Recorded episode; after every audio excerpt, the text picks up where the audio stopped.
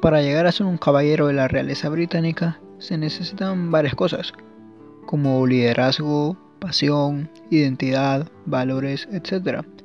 En el mundo del fútbol todos sabemos quién es el príncipe de Manchester, el único e inigualable Sir Alex Ferguson. Luego de una carrera muy decente como jugador, rápidamente se aventuró al mundo de los banquillos, exactamente con el East Stirlingshire, donde destacó tanto hasta llevarlo al St. Mirren, donde los factores no fueron muy estables y decidió irse. Llegó al Aberdeen, un grande de Escocia, que en ese momento estaba un poco dormido. Con el trabajo de Ferguson llegaron a romper una racha de 15 años de hegemonía en la liga, entre Rangers y Celtics. En Europa no le hicieron nada mal, pues llegaron a una conquista de una Recopa de Europa, nada más y nada menos que ante el Real Madrid. Posteriormente a una pequeña aventura en una Copa del Mundo con Escocia en el año de 1986, un teatro se le hacía muy apetecible. Decidió ahí seguir sacando la valentía británica. Fichó por el Manchester United. Los inicios en el reino de su vida no siempre fueron sencillos. Él llegó a declarar que fue el peor momento de su carrera. Muchos ya pedían su cabeza luego de tres años vacíos pero una copa ya conocida por Sir Alex cambió la vida. La Recopa de Europa ganada del Fútbol Club Barcelona fue elemental para que él siguiera al mando de los Red Devils. Él pedía soldados para tener un gran ejército real, y los reyes, nada más y nada menos, le trajeron a dos soldados muy extrovertidos. Se trata de Eric Cantona y Roy Keane.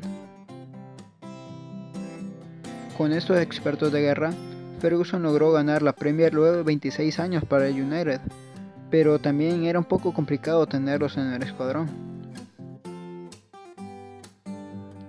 El escocés fue cultivando un ojo para lograr fichar a los mejores caballeros jóvenes, y la verdad tenía un muy buen gusto.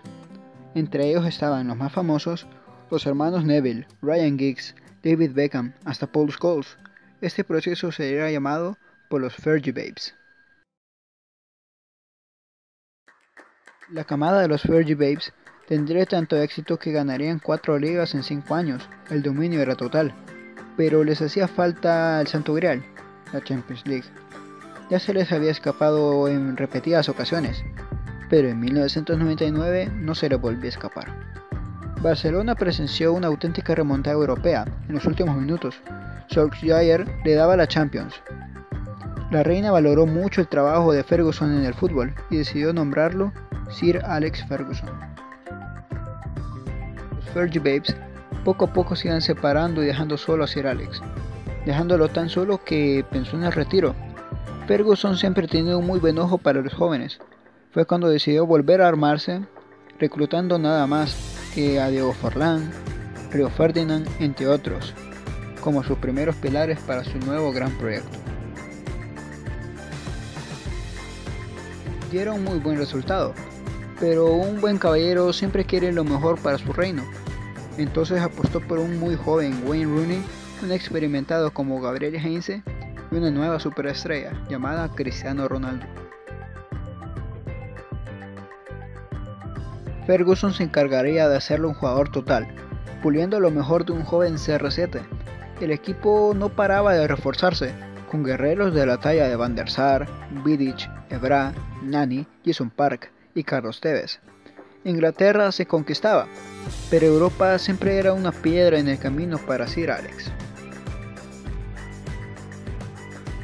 Hasta que en el año 2008, en Rusia, en los penales, lograra ganar su segunda Champions con un cristiano superlativo.